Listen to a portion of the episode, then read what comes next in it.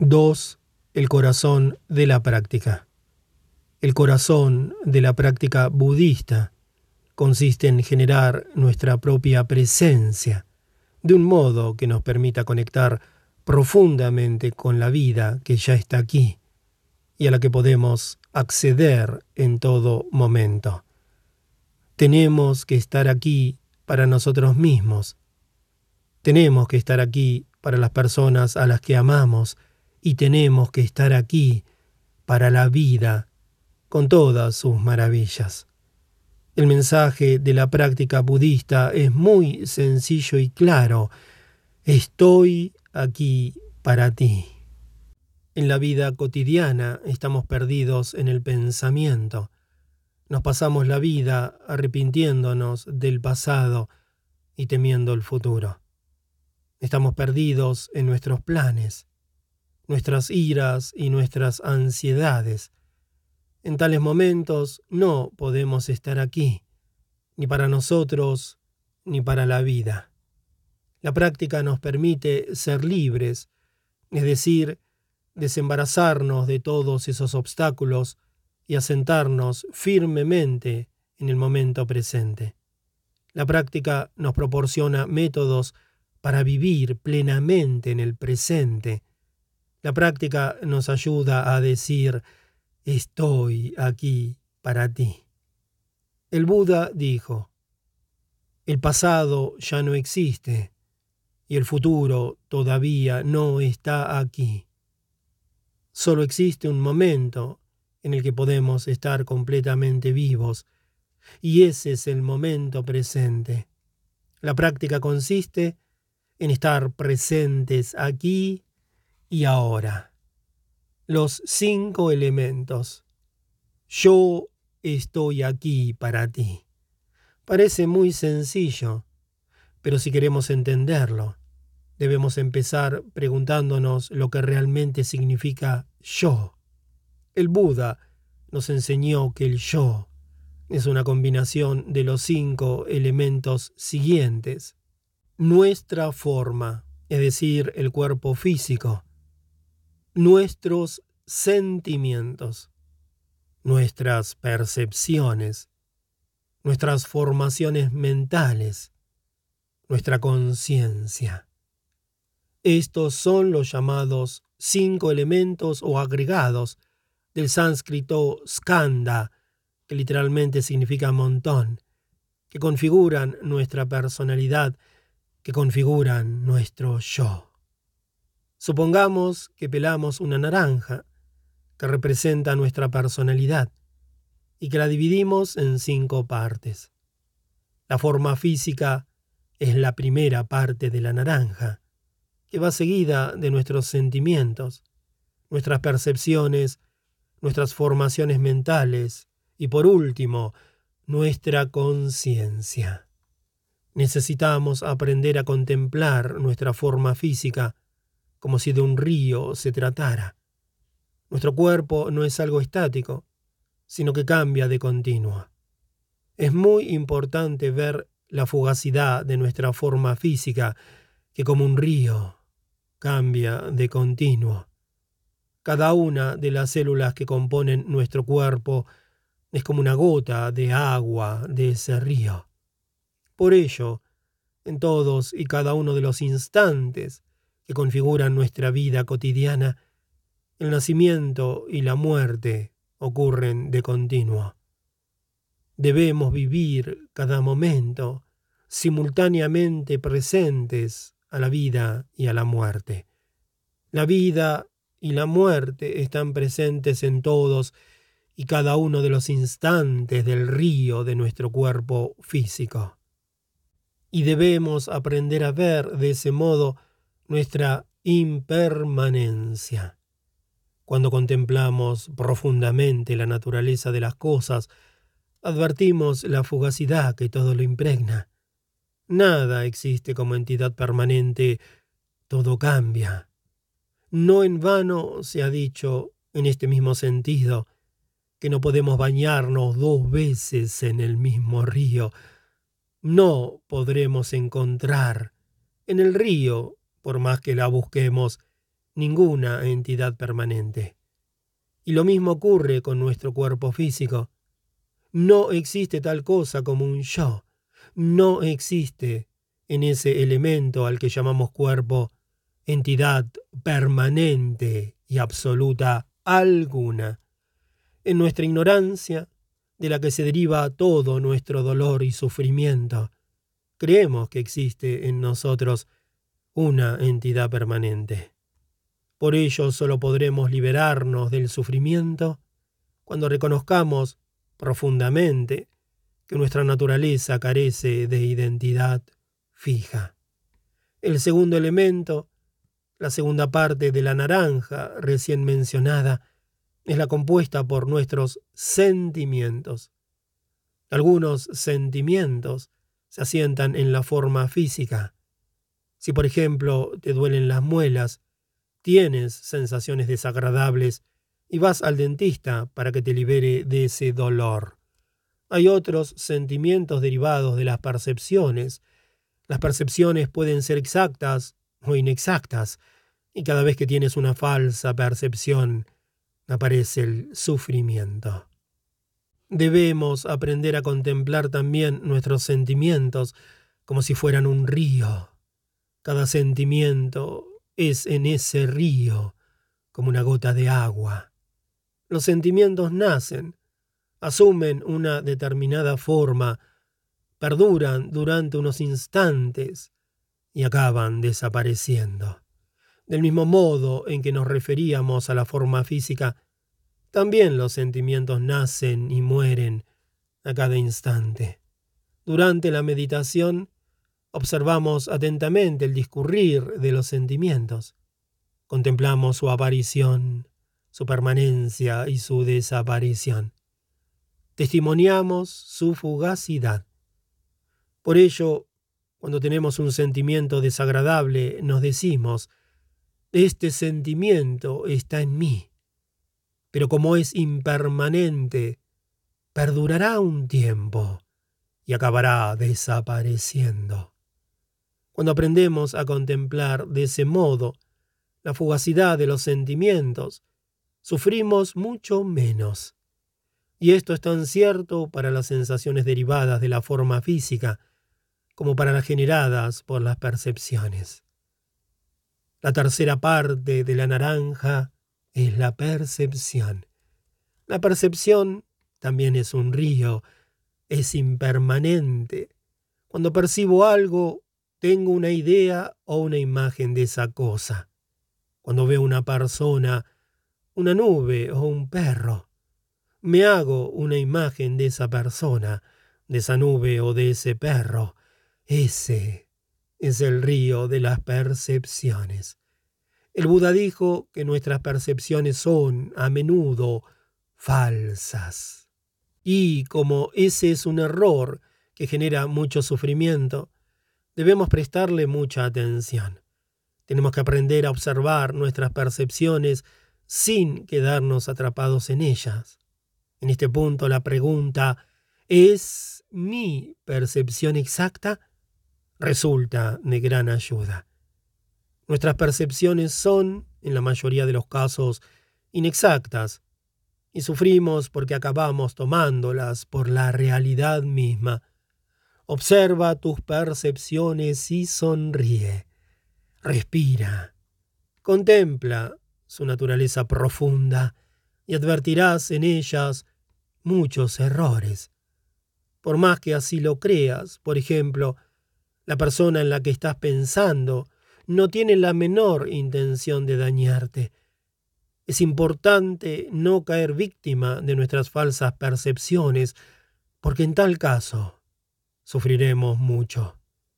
Conviene en este sentido sentarnos a observar muy atentamente nuestras percepciones. Tenemos que prestar una atención muy profunda a nuestra naturaleza para advertir lo que en ella hay de equivocado. La cuarta sección de la naranja son las 49 formaciones mentales, entre las que cabe destacar el miedo, el odio, los celos, el amor, la comprensión, la compasión, la esperanza, etc.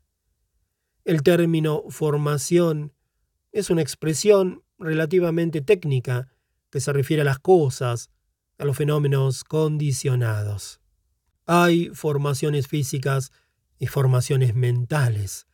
Una flor, por ejemplo, es una formación física. Y cuando contemplamos más detenidamente su naturaleza, vemos sol, nubes, lluvia, minerales, tierra y hasta un jardinero. Vemos todas las condiciones que han contribuido a que se manifieste en una cosa llamada flor. La flor está condicionada por elementos a los que podríamos denominar no flor. El sol, por ejemplo, es un elemento no flor, como también lo son las nubes. Y son los elementos no flor los que contribuyen a la manifestación de la flor. Cuando las condiciones son suficientes, algo se manifiesta. Eso es lo que llamamos formación. La flor es una formación, como también lo son las nubes y el sol. Yo soy una formación, y también lo eres tú. Tu vida y tu esperanza son formaciones mentales.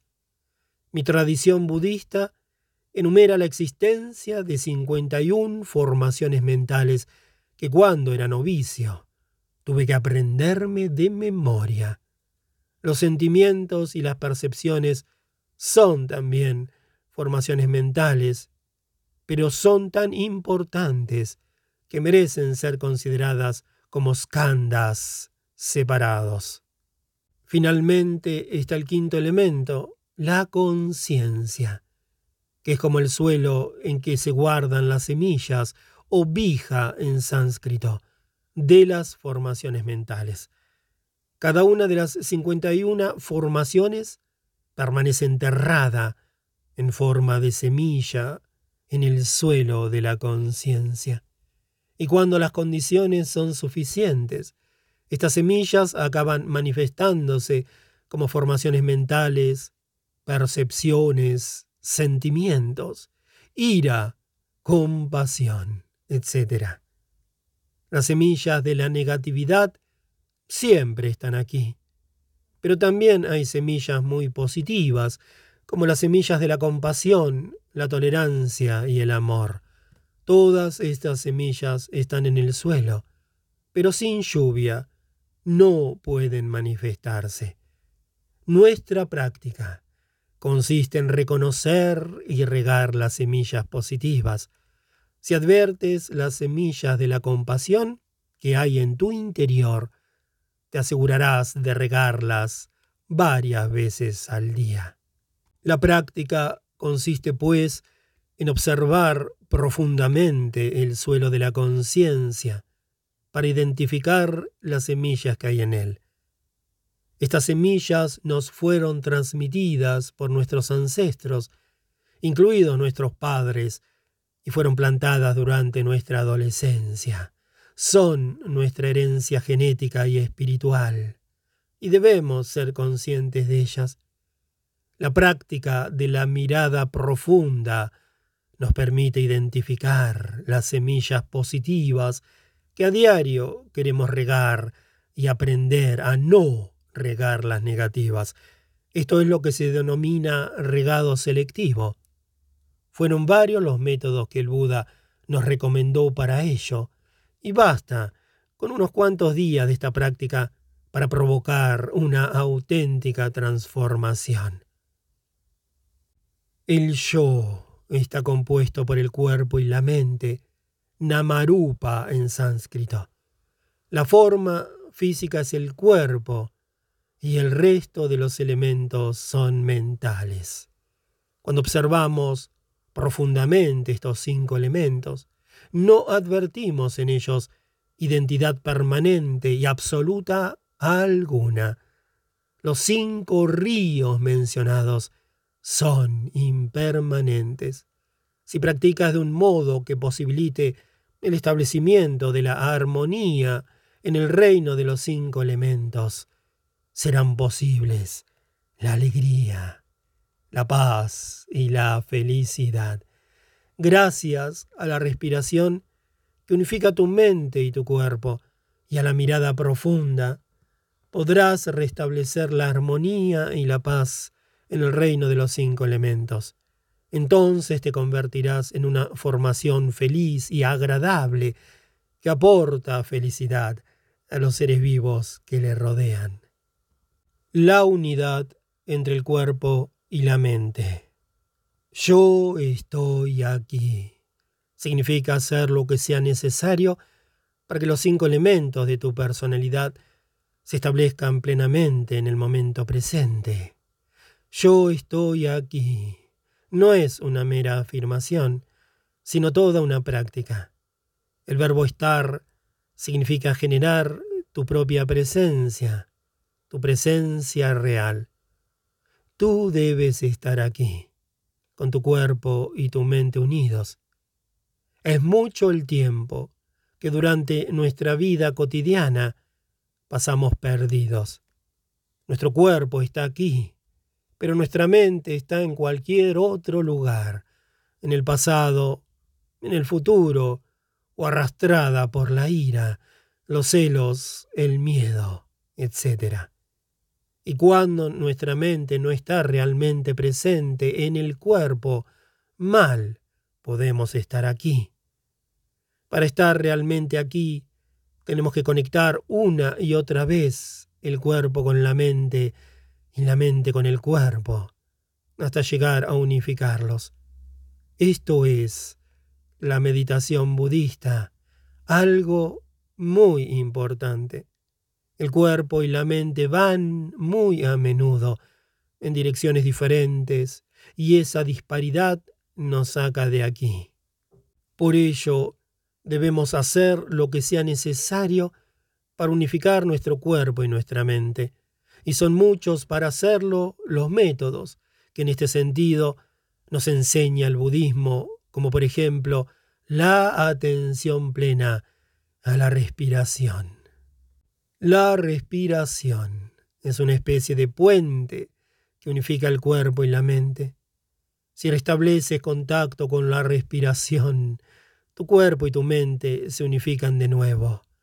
Cuando respiras atentamente, puede decirte de forma silenciosa, inspiro y sé que estoy inspirando, exhalo y sé que estoy exhalando. Basta con unos pocos segundos de respiración atenta para que tu cuerpo y tu mente vuelvan a unificarse. Es muy sencillo. Hasta un niño puede hacerlo y puedes concentrarte para ello tanto en la inspiración como en la exhalación. No pienses en ninguna otra cosa. El pasado, el futuro, tus preocupaciones, tu ira y tu desesperación ya no estarán entonces ahí. Lo único que queda es la inspiración y la exhalación. Tiene que experimentar la inspiración y la exhalación profunda. Sentado puedes disfrutar de verdad del hecho de inspirar y exhalar. Disfruta sencillamente de la respiración durante 20 minutos, permaneciendo sencillamente aquí. Permanece aquí, sin hacer nada más que disfrutar de la respiración atenta. Esta práctica puede ser realmente muy placentera. Estoy inspirando. ¡Qué bien! Es algo muy agradable y placentero. Imagina que no puedes respirar bien porque padeces de asma, o que no hay suficiente oxígeno en la habitación y no respiras bien. Pero ahora tu nariz está despejada, no tienes asma, y dispones de todo el aire que necesitas. ¡Qué maravilla! Exhala y sonríe. Es una práctica que todos podemos llevar a cabo. Hasta los niños de cinco o seis años pueden aprender a prestar una atención plena a la respiración.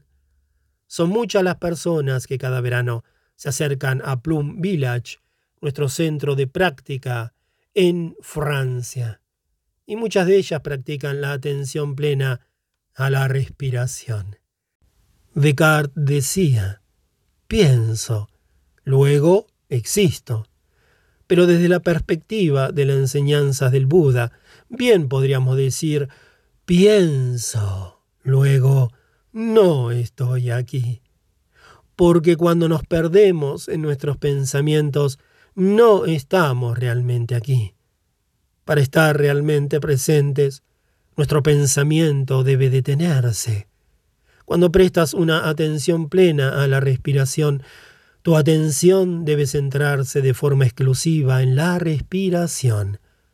Entonces, dejas de pensar en el pasado, en el futuro, en tu sufrimiento, en tus planes, etc., y empiezas a estar realmente aquí, con el cuerpo y la mente unidos.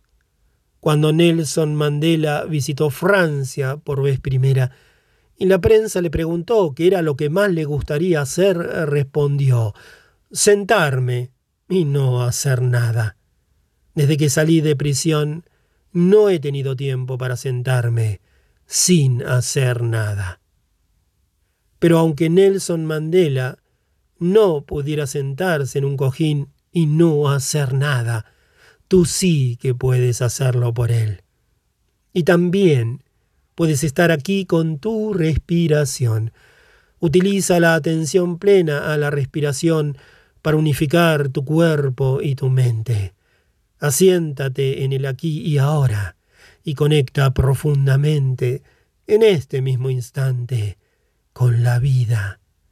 La alegría y la felicidad solo son reales a través de la atención plena a la respiración. La dirección de la vida. Puedes practicar yo estoy aquí durante el paseo meditativo y la atención plena a la respiración. Cuando camines, tienes que estar aquí. Cuando camines, no debes dirigirte a ningún futuro ni tratar de llegar a alguna parte. Cada paso que das te trae al aquí y ahora. Camina despacio o deprisa, eso depende de ti.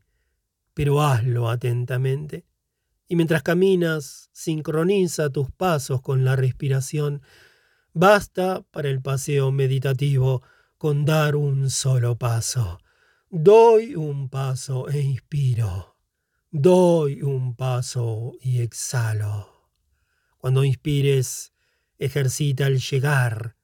Lo cierto es que ya has llegado. Tu destino está en el aquí y el ahora. Tienes el hábito cotidiano de correr, porque no crees que en el presente sea posible la felicidad. Pero lo cierto es que ese es un hábito heredado de tus antepasados, de tus padres. Y como la felicidad te parece imposible de alcanzar aquí y ahora, la buscas en un futuro distante. La práctica consiste en renunciar al hábito de correr. Recuerda las palabras del Buda.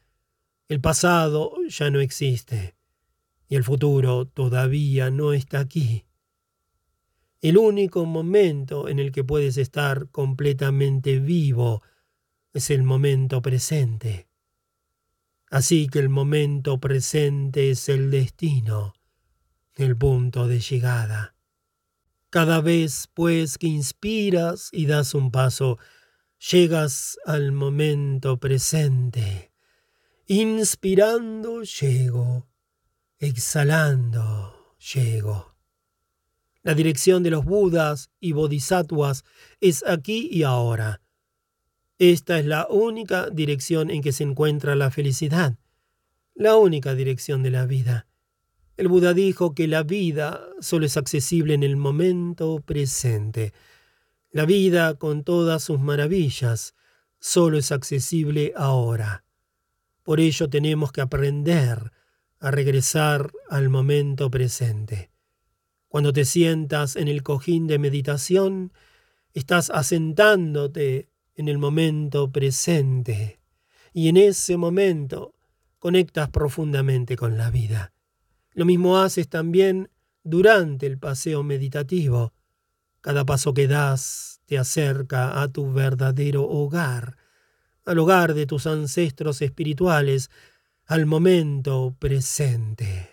Solo entonces son posibles la vida, la paz, la alegría, la felicidad y el bienestar. También puedes practicar estoy aquí mientras comes. Para comer de verdad, tienes que hacerlo en el aquí y ahora. Y a través de la comida, estarás aquí y ahora con las personas que compartan tu mesa. Cuando masticamos, debemos estar aquí con lo que comemos.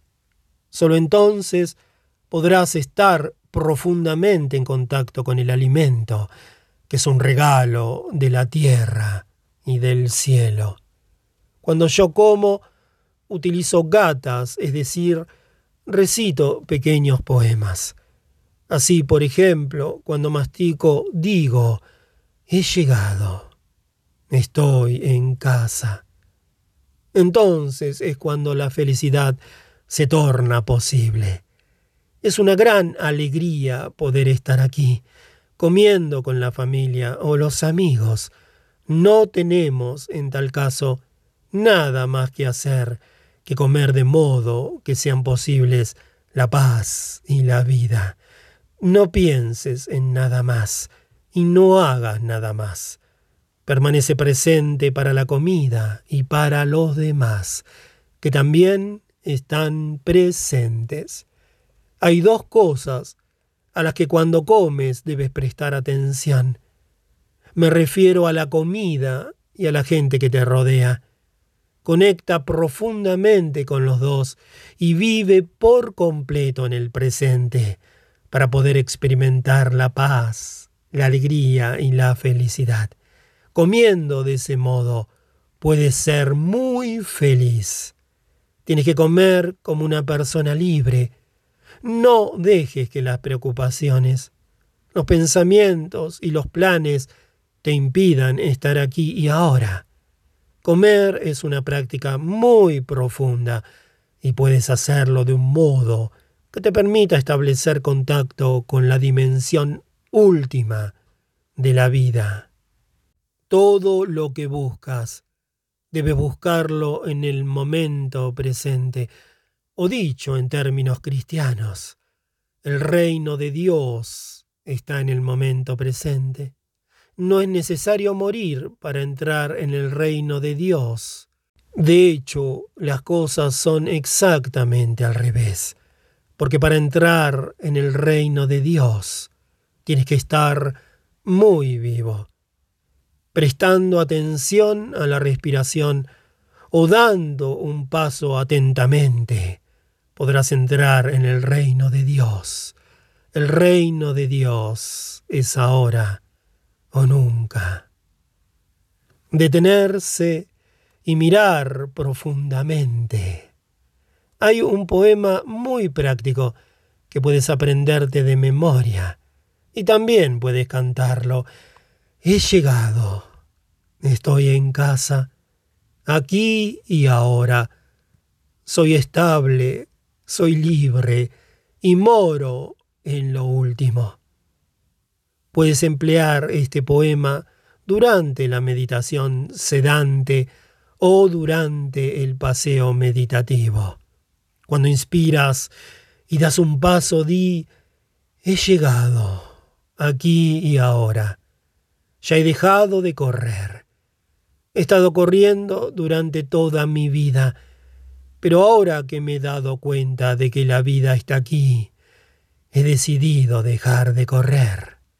La felicidad solo es posible en el momento en que te detienes. Stop. Te lo recuerdan las señales de tráfico. Deja de correr, porque la vida está aquí, en el momento presente. Tenemos que adiestrarnos a eso. Cuando exhales, di, Estoy en casa. Ya estoy en casa. No tengo que seguir corriendo. Por fin estoy en casa, en mi verdadero hogar. Y la dirección de mi casa es muy sencilla. Vida, aquí y ahora. La paz solo es posible en el momento en que te detienes. Por ello el hecho de detenerte es un aspecto tan fundamental de la meditación budista. Dos son las facetas fundamentales de la meditación budista. Detenerte y mirar profundamente. Cuando te detienes, te conviertes en alguien estable y concentrado. De ese modo, puedes mirar con atención y darte cuenta de la naturaleza profunda de lo que es, una comprensión que acaba liberándote del sufrimiento. La detención, en sánscrito samatha, y la visión profunda, vipassana, son los elementos de la meditación budista. La mirada profunda solo es posible después de haberte detenido. Cuando nos sentamos en el cojín, debemos detenernos. Y lo mismo tenemos que hacer durante el paseo meditativo. Aun cuando estemos lavando los platos en la cocina, podemos hacerlo de un modo tal que sea posible la detención. Cada momento debe proporcionarte alegría, paz y felicidad. Y si no lo hace, no estarás lavando los platos como un practicante. La cocina es un lugar de práctica. Los monjes, las monjas y los legos que visitan Plum Village siempre lavan los platos con atención. El hecho de lavar los platos no consiste simplemente en limpiarlos, sino en vivir todos y cada uno de los instantes del proceso de lavado. Lava, pues, los boles y los platos de un modo tal que sean posibles la alegría, la paz y la felicidad. Debes hacerlo como si se tratase de un acto sagrado, como si estuvieras bañando al niño Buda. Ya he llegado. Estoy en casa. Estas son dos frases que pueden ayudarte a experimentar mucha alegría y felicidad. Cuando camino hacia la mesa para coger algo, estoy atento a los pasos que doy. De ese modo son posibles la paz y la vida. Y cuando camino, no me preocupo por llegar a ninguna parte. ¿Por qué? Porque a cada paso que doy, Estoy llegando. Ya estoy aquí. A esto deberíamos entrenarnos. He llegado, estoy en casa, aquí y ahora. Soy estable, soy libre y moro en lo último. La cuarta línea de este pequeño poema significa lo mismo que la primera y la segunda. Llegas al aquí y a la hora, a la realidad última.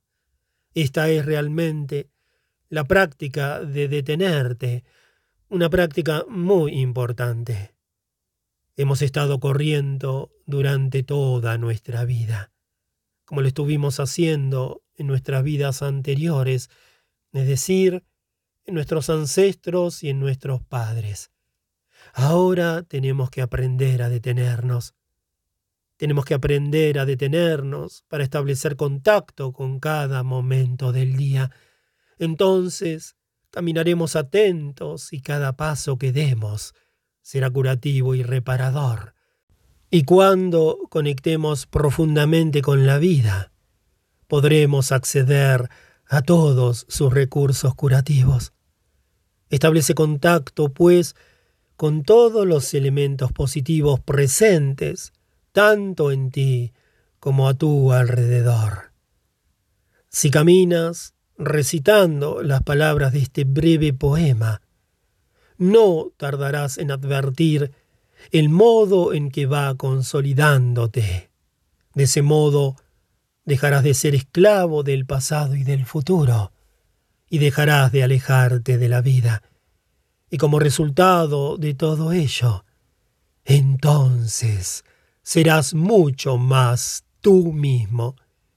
La práctica consiste en recuperar tu soberanía. Entonces serás más estable y más libre. Y cuanto mayor sea tu libertad, mayor será también tu felicidad. Pero no estamos hablando aquí de libertad política, sino de libertad del desasosiego, de la identificación, de la ira y del miedo. Y ahora estás libre de todo eso. De esa libertad se deriva tu felicidad. La práctica de la detención te permite cultivar esa solidez y esa libertad. Y todo ello te lo permite la práctica de la detención. Y moro en lo último. La realidad tiene dos dimensiones. Una es la dimensión histórica, la otra, la dimensión última. Imagina que estás contemplando el océano. En la superficie adviertes olas que aparecen y que desaparecen. Desde el punto de vista de las olas, existe nacimiento y muerte, arriba y abajo, ascenso y descenso. Existe, dicho de otro modo, diferencias entre las distintas olas. Pero cada ola está hecha de la misma substancia llamada agua. Es una ola, pero al mismo tiempo es agua. Conceptos como nacimiento y muerte, arriba y abajo, y ascenso y descenso, se aplican a las olas, pero no al agua. La ola representa, pues, en este sentido, la dimensión histórica, mientras que el agua se refiere, por el contrario, a la dimensión última. Cuando contemplamos profundamente nuestra naturaleza, conectamos con su realidad última. Esta naturaleza última está libre de nacimiento, libre de muerte, libre de nociones tales como alto, bajo, esto, aquello. En el budismo le llamamos nirvana o talidad. El nirvana consiste en la extinción de todos los conceptos, como existencia, no existencia, nacimiento y muerte. En ti también se halla esta dimensión última. De hecho, tú estás libre del nacimiento y de la muerte, de la existencia y de la no existencia. Tu verdadera naturaleza es la naturaleza del nirvana, y si perteneces a la tradición cristiana, podríamos decir que tu dimensión última es Dios. El reino de Dios está libre del nacimiento y de la muerte, libre de lo alto y de lo bajo, libre de la existencia y de la no existencia. Tú sabes muy bien que para convertirse en agua, la ola no necesita morir, ya es, aquí y ahora, agua. Crees estar sometido al nacimiento y a la muerte, pero cuando conectas profundamente con tu naturaleza, te das cuenta de que eres de la naturaleza del no nacimiento y de la no muerte. Y esto es algo que puede hacer desaparecer tu miedo, condición indispensable para la emergencia de la auténtica felicidad. Conectar con esta dimensión última es, pues, muy importante. La ola puede vivir su vida como ola, pero también puede hacerlo mejor. Puede vivir cada instante de su vida en contacto profundo con su naturaleza, más allá del nacimiento y de la muerte, como agua Cuando la ola se da cuenta de que es agua, su miedo desaparece. Entonces disfruta tanto del movimiento de ascenso como del de descenso. Levantarse es gozoso y también lo es caer. No existe nacimiento ni tampoco existe muerte. Esta es la más elevada de todas las enseñanzas. La práctica en grupo. La práctica en el seno de una comunidad, es decir, de un sangha, nos permite beneficiarnos de la energía del grupo. Todo el mundo está respirando atentamente. Todo el mundo está caminando atentamente. Podríamos considerar al Sangha como un barco. Todos llevamos en nuestro interior ladrillos de sufrimiento y a falta de barco corremos el peligro de hundirnos en el río del sufrimiento. Si arrojas una piedra al río, se hundirá. Pero si dispones de un barco, podrás transportar en él toneladas de piedras. Lo mismo podríamos decir con respecto al dolor y el sufrimiento. Si sabes utilizar el barco construido por la energía generada por el sangá, no te ahogarás en tu propio sufrimiento. La confianza que deposites en el sangá te aportará la confianza necesaria. Entonces podrás decirte, me apoyo en el sangá. El sangá genera la energía de la compasión y de la atención plena. En eso confío. El voto tomo refugio en el sangá no es tanto una declaración de fe como una práctica. Debemos confiar en el sangha, que está compuesto por personas que practican la atención plena, personas que a cada instante generan la energía colectiva de la atención plena. En esa energía debería depositar tu confianza. La energía de la atención plena es la energía del Buda, una energía que puede ser producida por cualquiera. No olvides que el Buda es la capacidad de estar atento.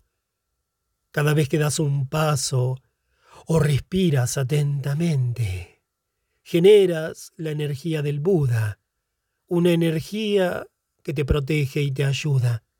Si eres un principiante, sin embargo, quizá no generes la energía necesaria para gestionar tu propio sufrimiento. En tal caso, deberás combinar tu energía con la energía del grupo. De ese modo, la curación y la transformación pueden ocurrir muy rápidamente. Tomar refugio en el Sangha es pues muy importante, aun en el caso de que tengas en ti mucho sufrimiento y dolor. Necesitas confiar en el Sangha. Para ello debes decir, querido Sangha, en ti deposito todo mi sufrimiento y todo mi dolor. Aprende a caminar, aprende a sentarte y aprende a respirar y deja que el Sangha te ayude. Cultiva la estabilidad. Tú eres alguien y tú eres algo. Eres un factor positivo para tu familia, tu sociedad y el mundo. Pero para ser tú mismo, debes recuperarte.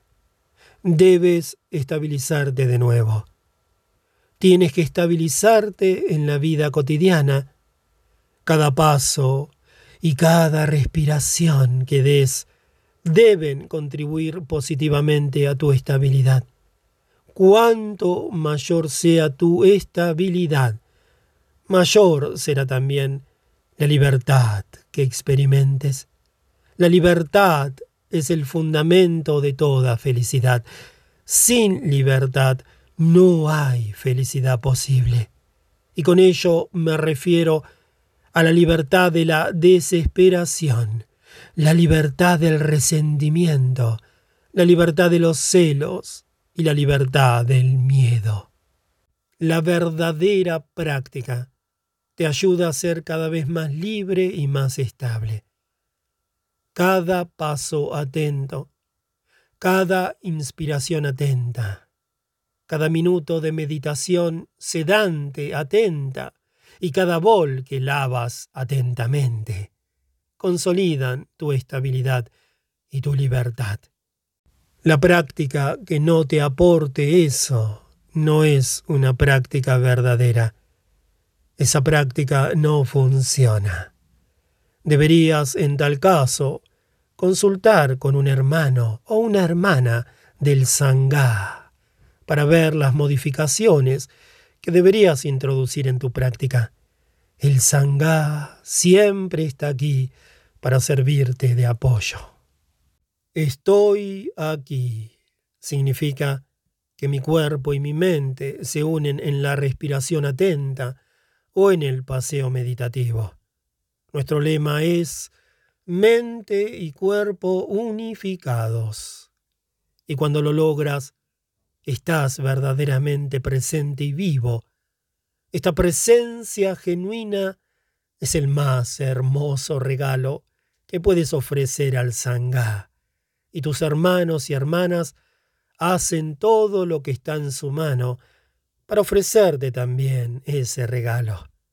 Aprovechate, pues, de su presencia real y respóndeles del mismo modo. Bríndales tu presencia y no te pierdas en el pasado, en el futuro, en la preocupación, en la desesperación. Regresa a ti. Respira adecuadamente, camina adecuadamente y conecta con la tierra y con la vida, como si de un milagro se tratara. Realiza la unidad de tu cuerpo y de tu mente. De este modo tendrás algo muy valioso que ofrecer, tu presencia verdadera en el aquí y el ahora.